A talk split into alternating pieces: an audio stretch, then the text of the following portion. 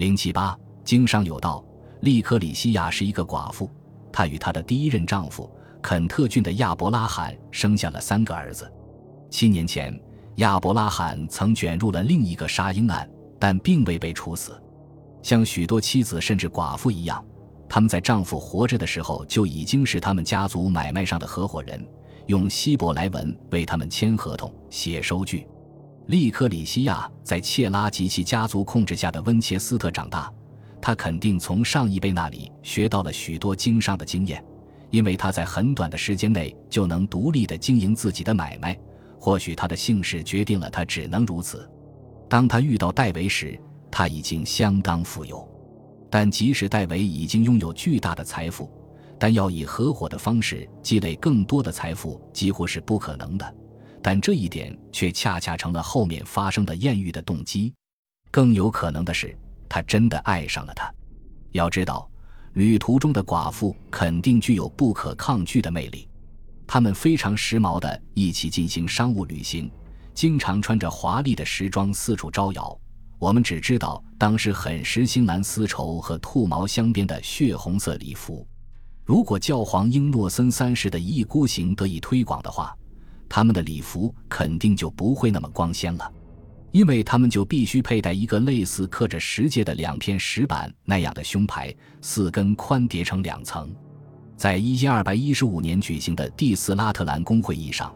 这位教皇之所以要求佩戴这种识别牌，完全是因为仅仅根据着装和语言已经不可能认出谁是谁了，因而，在教皇的眼里，社会面临着通婚的危险。教皇采取这样的行动，很可能是由一系列的事件引起的，例如，在牛津发生的一个臭名昭著的事件中。根据编年史学家马修·帕里斯的记述，某教堂执事竟疯狂地迷恋上了一个犹太姑娘，他如此强烈的渴望投入她的怀抱，竟然同意了他让她皈依犹太教的要求，并且用自行割礼的方式向他表明他是认真的。当他满足了他的所有要求之后，他终于赢得了他的不正当的爱情，但这件事不可能长时间的隐瞒下来。并且很快就报告了坎特伯雷大主教斯蒂芬。一二八二十二年，大主教兰顿召集主教们在牛津举行了一次会议，撤销了这个不知改悔的执事的职务，因为他严重违反了大主教所谓的新制定的法律，并责成其就如何看待圣母玛利亚这个重大问题表明自己的立场。但这样的惩罚似乎并没有平息这位大主教的愤怒。以残忍著称的郡都福克斯德布洛泰更是怒不可遏，他竟然把这个可怜的执事活活烧死了。关于那位犹太姑娘，除了听说她逃过了诽谤和死刑，幸亏她的外衣上没有佩戴识别牌，并没有更多的消息。尽管牛津的那个教堂执事做出了叛教行为。但强制佩戴十戒石板样式的识别牌的法令，在亨利三世统治期间的大部分时间里，似乎并没有真正实行，所以，并没有给利克里西亚和他那些四处奔波从事放债业务的姐妹带来多大的麻烦。他们已经完全习惯了在基督教世界里做生意，他们具有独立意识，都会读书写字，敢于与那些最粗俗。最难缠的王公贵族和主教打交道，并且显得很有主见，所以他们在同贝拉瑟特和利科里西亚这样的犹太女人见面时，自然会拜倒在他们的石榴裙下。同样的，因为他们在生意上需要与境内的其他犹太人合作，他们显然已经摆脱了人们对沃尔姆斯的多尔西亚的那种家庭和宗教偏见。尽管这不一定会使他们世俗到以自己的信仰为代价的程度，利克里西亚似乎一直是一个恪守可食规则的女人，但除此之外，这些女人似乎什么都不怕。他们在出行时有武装人员护送，他们会高高的跨着腿骑在马鞍上或坐在传统的马车上，旅途中会下马在沿途的犹太小区过夜，第二天继续上路。而他们的目的地往往是使那些胆小的人望而生畏的地方。利克里西亚通常在温切斯特城堡的大厅里接见那些位高权重的大客户，而亨利三世就时常光顾这个大厅。不管是什么东西吸引着戴维，或许仅仅是利克里西亚已经得到验证的生育能力。反正这种吸引力足够强大，以至于使他出人意料的突然采取行动，宣布与穆丽尔离婚。这有点像男方主动提出休妻，但他可能并没有事先告诉他。由于来自美因兹的格顺本犹大及其同时代的拉比们发起的改革运动，不仅严格禁止一夫多妻。而且在妻子不同意的情况下提出离婚是非法的，除非他犯下通奸罪而声名狼藉。穆里尔显然不属于这种情况，并且他也不想安安静静的离开。像穆里尔这样的家族当然知道自己的权利，并且不会羞于提出自己的主张。在这个时期，其他的犹太女人在陷入婚姻纠纷时，由于她们对律法非常熟悉，所以一旦守寡。往往会在嫁妆问题上毫不退让。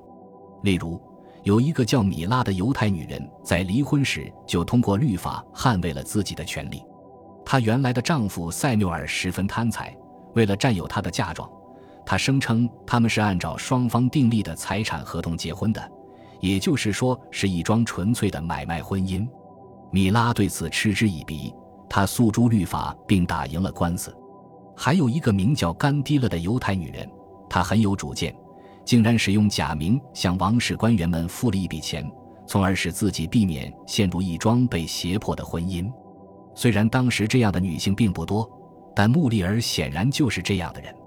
穆利尔的林肯家族立即行动起来，而他的哥哥佩特温接手了这桩离婚案。他是一个非常实际的人，曾建立了自己的家族会堂，并且显然对犹太律法和世俗律法非常精通。他首先将这个案子提交给了一帮法国拉比，使戴维无法插手。而法国拉比作为特鲁瓦伟大的学者拉什的门徒，全英格兰的拉比同仁一向对他们言听计从。法国拉比做出了有利于穆利尔的判决，并且在舆论的支持下，穆利尔和佩特温在牛津组织了一个拉比法庭。法庭根据法国拉比的裁判宣布离婚无效。戴维和利克里西亚对轻敌后悔不已，他们想当然地认为穆利尔不会抗争，但他们现在只能继续走下去，即使诉诸犹太小区领袖，甚至基督教当局乃至约克大主教也在所不惜。其实，在这些人中间，戴维能够依赖的只有国王本人，因为戴维曾在某个关键时刻给过他一百英镑的好处。从此之后，在亨利的眼中。戴维就再也没做过什么错事，正是出于这个原因，大主教驳回了拉比法庭所有关于有罪的推定，并且在传唤穆利尔一方到庭后，撤销了牛津拉比法庭的判决，宣布离婚有效。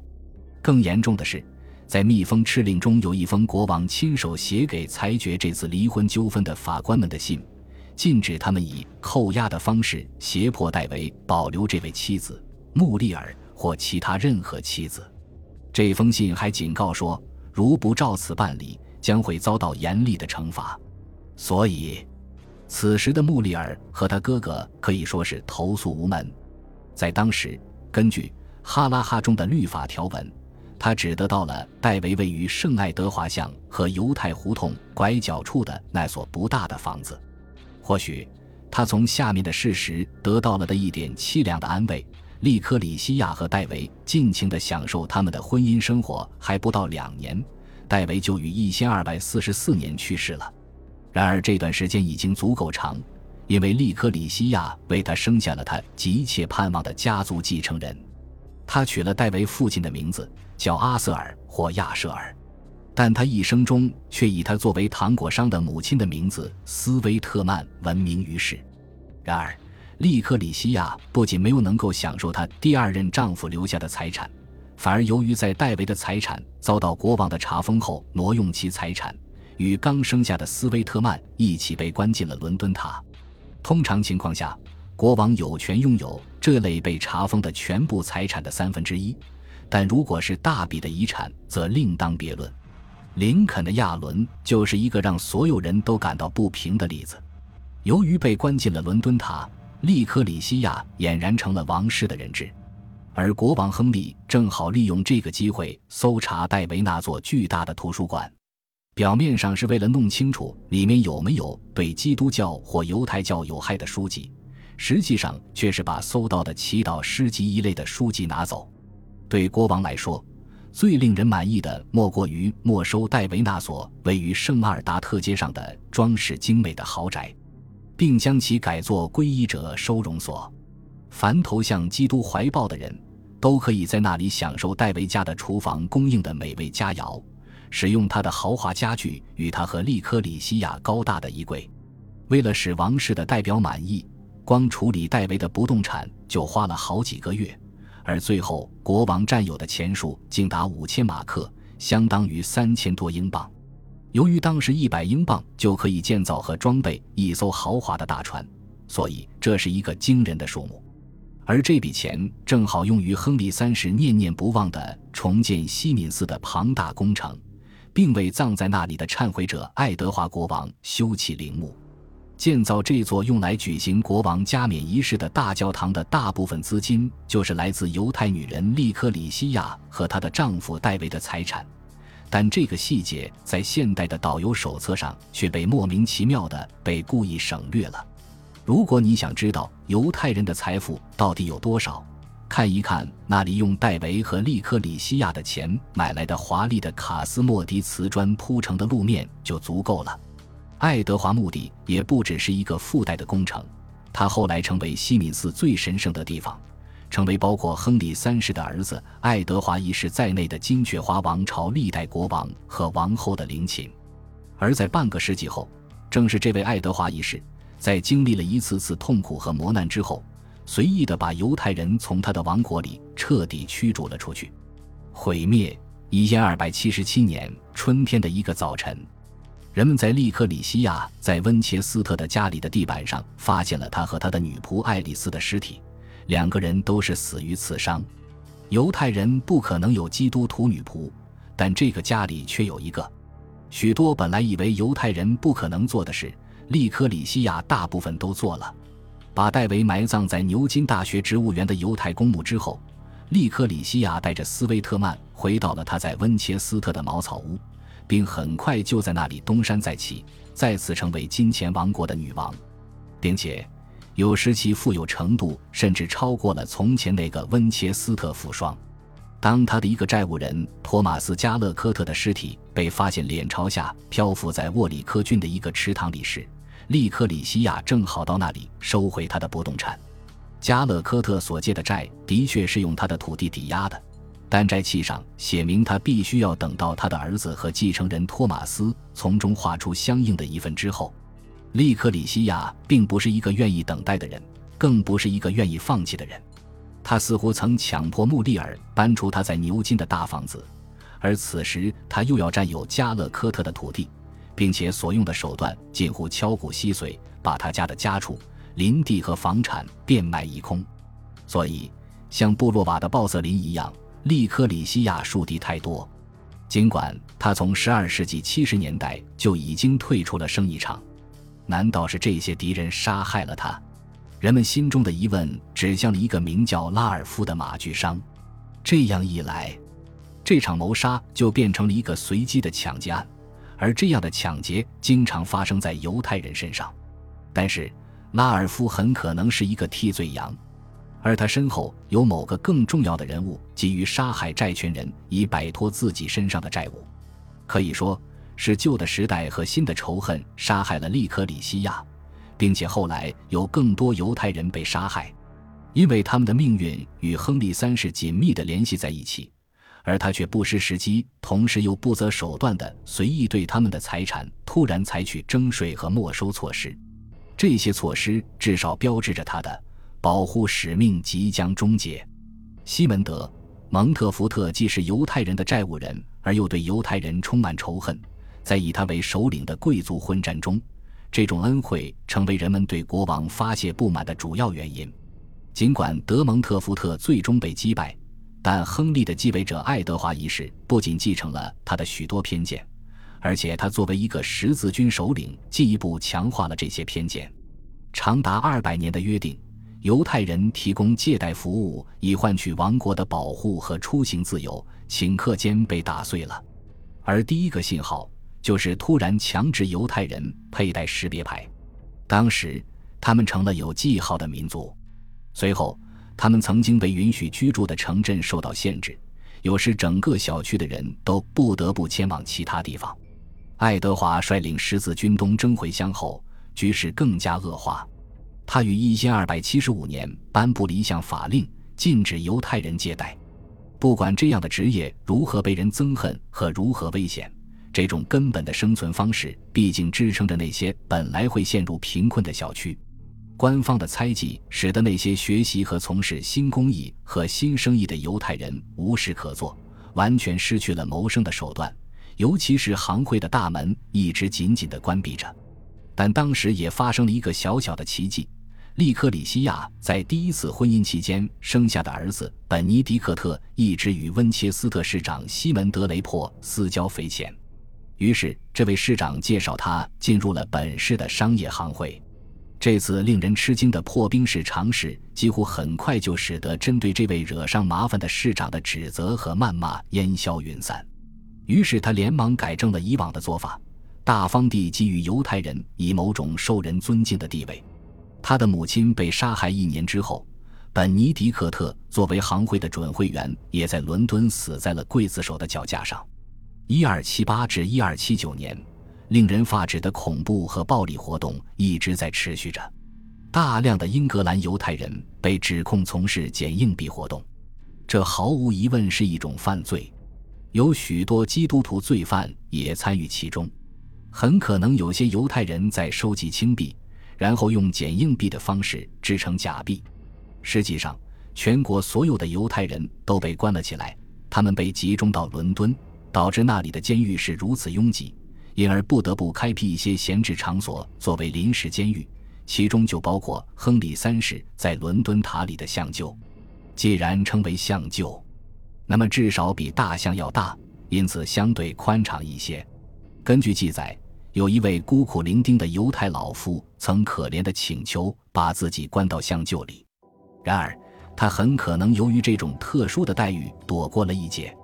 当时。这座城市里到处都是绞刑架，据说有二百六十九名犹太人被吊死。这就是爱德华一世登基后第一年的伦敦，大街上犹太人的尸体横七竖八，而利克里希的儿子本尼迪克特就挂在街头的绞刑架上。在英格兰历史上，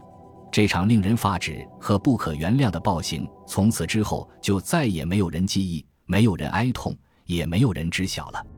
集体绞刑彻底破坏了这里的犹太小区，他们的男女领导人、他们的保护人、追随者以及安全设施一下子被彻底摧毁了。那些侥幸活下来的人几乎一文不名，他们心如死灰，终日战战兢兢。实际上，他们对于国王自己标榜的所谓社会改革根本不抱有任何希望。当时。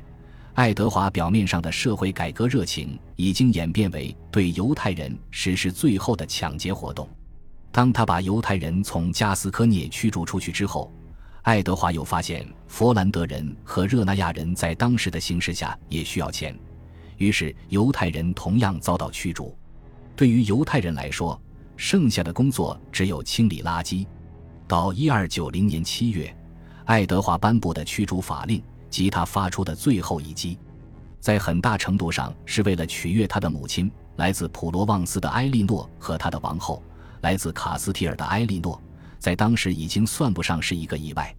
另外，还有一个非常实用的理由，那就是可以在犹太人迁移的过程中赚上一笔钱。当爱德华于一千二百八十九年结束了在法国的战事回乡之后，王室的钱柜已经空空如也。只有靠向包括贵族和教会在内的所有英格兰臣民进行惩罚性征税，才能填补国库的亏空。这剂难以下咽的苦药的甜药引子，就是驱逐犹太人，或者更直白地说，就是取消所欠他们的所有债券和债务。不消说，这是一个大受贵族阶层欢迎的解决方案。十一月五日，国王颁布的法令称，由于他们的罪行。同时，也为了维护钉在十字架上的耶稣的荣耀，国王特将犹太人作为背信弃义的人驱逐出境。对于两个世纪后西班牙发生的更具破坏性的驱逐来说，这项驱逐令无疑具有示范的意义。英格兰的犹太人被限定在四个月内离境，他们只有权收回大笔债务的本金，而不能加收任何利息，并且只允许他们带走能够随身携带的财产。根据这些严格的限制条款，英格兰的犹太居住区被腾空之后，他们的房产就被那些掠夺成性的买主以十分荒唐的低价买走。破旧的马车和跛脚的行人排成一线。犹太人艰难地跋涉在去港口的路上，他们要去多佛尔和南安普敦，等待泰晤士河码头上的海船离岸。有这样一个故事：在昆伯勒停靠着一只船，船长建议旅客下船到退潮后裸露的海滩上活动一下腿脚，然后他却把乘船费装进腰包，然后把船开走了。他将他们扔在海滩上，这时突然涨潮了，他们都被卷进了巨浪中。让当地的王室官员特别生气的是，他们一直怀疑财政大臣参与分赃，无论多么少的赃物都不放过。在诺福克郡，一千二百八十一年曾发生过一场现场争论，有一个郡督的兄弟从犹太人那里抢夺了大量的财物，然后跑上一条船离开了巴勒姆。他企图将这些财物据为己有，根本不管这些财物是否缴过特别税。在这场争论中，完全出人意料的是，这条船上的犹太人都被杀死了，并且财物也被抢走了。因为正如那位郡督所说，他们毕竟是王国和平的邪恶破坏者和混乱制造者。在这个令人悲伤的年代，一个更难抹掉的形象就是英格兰的基督徒团体，他们组建的各种俱乐部的成员在犹太人面前耀武扬威。并幸灾乐祸地把他们赶出了英格兰。大约正是在这个时候，关于流浪犹太人的传奇开始在基督教世界中传播开来。这并不是一个天涯亡命者的普通经历，而是关于一个犹太人的独特故事。在某些版本中，鞋匠卡塔菲卢斯在去十字架刑场的路上，曾经用矛刺过耶稣，并斥责他连去死也慢腾腾的。耶稣回答说。他需要休息，而行刑者却根本找不到一个休息的地方，因此，犹太人命中注定要像该隐一样，不停地在大地上行走，不断地见证他自己和他的民族犯下的罪，从而拒绝用休息的方式作为一种对死亡的推迟，直到救世主再次降临。